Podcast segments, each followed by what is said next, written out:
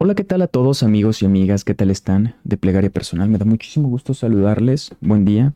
El día de hoy quería hablarles de un tema bastante importante que escuché y quería compartir con ustedes porque es súper importante estar conectados con esos hilos invisibles que propician que ciertas cosas pasen o se bloqueen.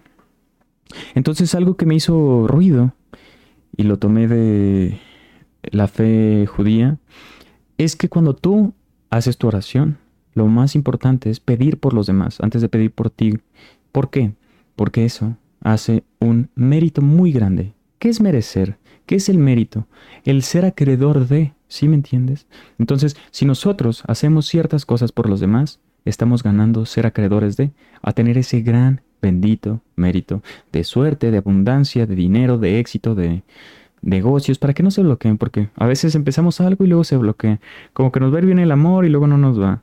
Entonces tenemos que seguir siendo constantes, eh, dar este, un apoyo a la gente que lo necesita.